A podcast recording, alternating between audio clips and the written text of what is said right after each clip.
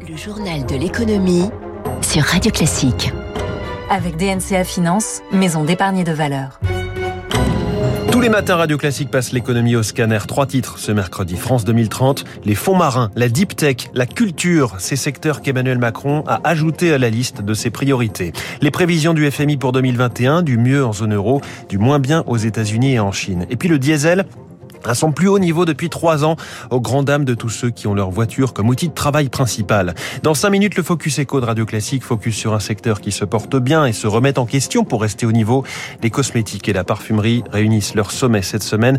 Marc-Antoine Jamais, président de Cosmétique Valais, est avec nous à 6h45. Radio Classique. Journal de l'économie qui démarre avec un chiffre, ce sont bien 30 milliards d'euros qu'a annoncé Emmanuel Macron. À six mois de la présidentielle, le chef de l'État vise au-delà, 2030. Alors ce matin, plutôt que de vous résumer les grandes annonces, 4 milliards pour les transports, 8 pour le nucléaire, l'hydrogène et la décarbonation, 2 milliards pour l'agriculture, des secteurs dont on savait qu'ils seraient érigés en priorité, nous avons choisi de nous intéresser aux aspects plus inattendus de ce plan, mais tout aussi importants. À commencer par un secteur qui va être doté de 5 milliards d'euros, la Deep Tech. De quoi s'agit-il Au-delà de la traduction en français, technologie profonde, eh bien, il s'agit des techs, des technos les plus nouvelles, les plus expérimentales, à la frontière entre recherche fondamentale et appliquée. Explication de Paul-François Fournier, directeur de l'innovation en charge du plan Deep Tech chez BPI France. La deep tech, c'est de l'innovation. Simplement, c'est cette innovation qui est encore, euh, pour la plupart, à l'état de recherche et qui est ce qu'on appelle de l'innovation de rupture autour de la santé, par exemple, autour de l'alimentation et de l'agriculture avec euh, toutes les problématiques évidemment qu'on connaît euh, sur l'agriculture durable, autour de l'énergie. Euh, c'est ces technologies qui vont permettre de stocker l'énergie, qui vont permettre de développer de l'hydrogène propre. C'est des technologies qui vont permettre de créer des nouveaux matériaux plus durables, moins carbonés. Ce sont des technologies qui vont permettre de transformer la mobilité, permettre de répondre à ces grands enjeux qui sont dans les 10, 20, 30 ans qui sont devant nous. BPI France qui sera chargé hein, justement de ce fonds consacré à la deep tech. Autre point que l'on n'attendait pas forcément, la culture. Emmanuel Macron a cité Netflix, Amazon, Disney+. Il veut placer la France en tête de la production de contenu culturel et créatif. Pour cela, le président évoque des investissements massifs dans la formation de scénaristes comme de techniciens, mais aussi dans la construction de grands studios. Et puis on parlait de deep tech, la technologie profonde. Emmanuel Macron souhaite aussi que l'on explore les grands fonds marins. On parle là des profondeurs de 5000 mètres sous la surface des océans. Il s'agit bien d'exploration, pas d'exploitation. Les fonds marins regorgent de ressources mais attention à préserver leur écosystème. Francis Valla, président du groupe de travail sur les fonds marins. L'intérêt économique est énorme parce que les grands fonds marins regorgent de beaucoup de choses dont nous avons besoin, des très fortes concentrations de métaux, vraiment très fortes, dans ce qu'on appelle des volcans, qui sont des volcans éteints, et qui regorgent de métaux stratégiques, c'est-à-dire les terres rares, toutes ces choses avec lesquelles on fait nos ordinateurs, nos téléphones, mais aussi les métaux les plus classiques, les métaux précieux, etc. Mais en même temps, l'intérêt économique peut être nul si l'exploration montre qu'on menace les écosystèmes parce qu'on n'a pas le droit, pour l'homme lui-même d'ailleurs, de mettre la planète en danger. Les fonds marins, je vous en reparlerai dans les spécialistes à 7h40 et on va analyser ce plan France 2030 dans une demi-heure avec l'invité de l'économie Nicolas Bavrez. On a pu être frappé notamment de la leçon qu'a faite Emmanuel Macron aux constructeurs automobiles français. On y revient donc à 7h15. Il est 6h43. On va sortir de notre périmètre hexagonal car l'actualité économique, c'est toute une série de chiffres donnés hier soir par le FMI ses prévisions réactualisées pour 2021 et 2022. Bonjour Eric Mauban. Bonjour François, bonjour à tous. Le Fonds monétaire international s'inquiète euh, des risques pour la reprise.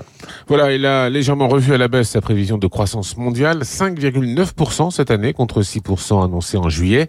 En revanche, pas de changement pour 2022 avec une prévision maintenue à 4,9%. Le bémol du FMI pour cette année est à mettre sur le compte des pays industrialisés.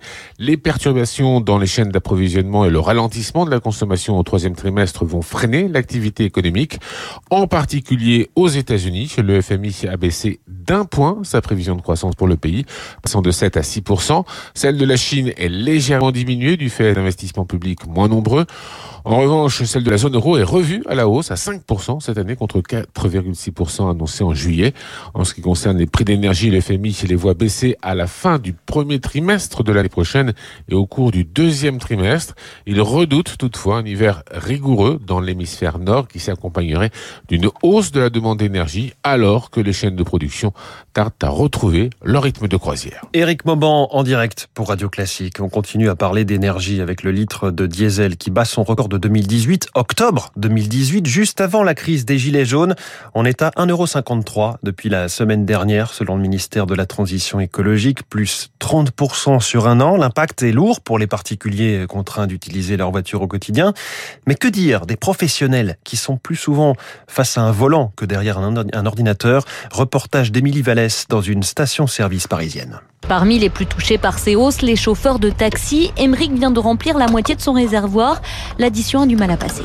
54,71 euros. Ça m'énerve. Le carburant, il est passé à 1,55. Avant, c'était à 1,43. Et impossible de répercuter ces hausses sur nos clients. Le prix des courses est réglementé. Ce désole Farid qui fait un plein tous les deux jours pour son taxi van. Avant, je mettais 80 euros, 75 euros le plein. Là, je suis à 100 euros le plein. Ça revient de plus en plus cher. 300 euros par mois en plus. C'est énorme. Francis Vuelin dirige lui une entreprise de BTP. Il doit débourser 400 euros de plus par mois pour alimenter ses 5 camionnettes. On a des matériaux qui ont augmenté et nos devis, on n'a pas pu les renégocier. Et maintenant, on a encore une double peine avec ce prix du gasoil. On va rationaliser au maximum les déplacements. En fait, les carburants atteignent des records car le prix du pétrole est très élevé, plus de 80 dollars le baril.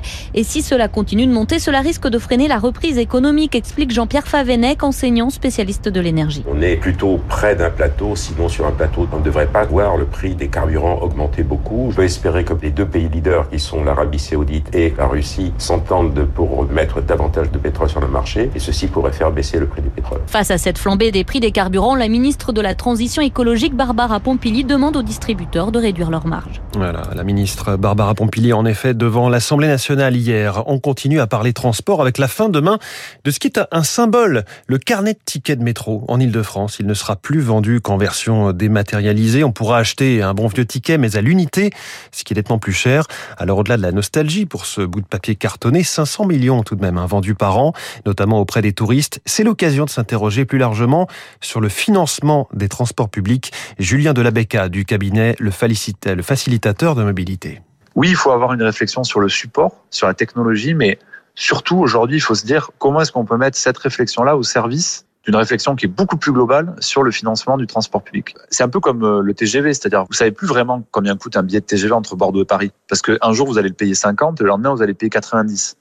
Cette tarification dynamique pourrait être appliquée aussi au transport interurbain, de manière à potentiellement aller chercher plus de recettes et avoir peut-être une acceptation sociale qui soit différente, et évidemment en maintenant tout un tas de tarifications sociales qui existent.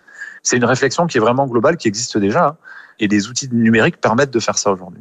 Julien Delabecca, l'Union européenne a levé hier 12 milliards d'euros lors de ce qui était la plus grosse émission mondiale d'obligations vertes, censée financer des projets contribuant à la transition écologique.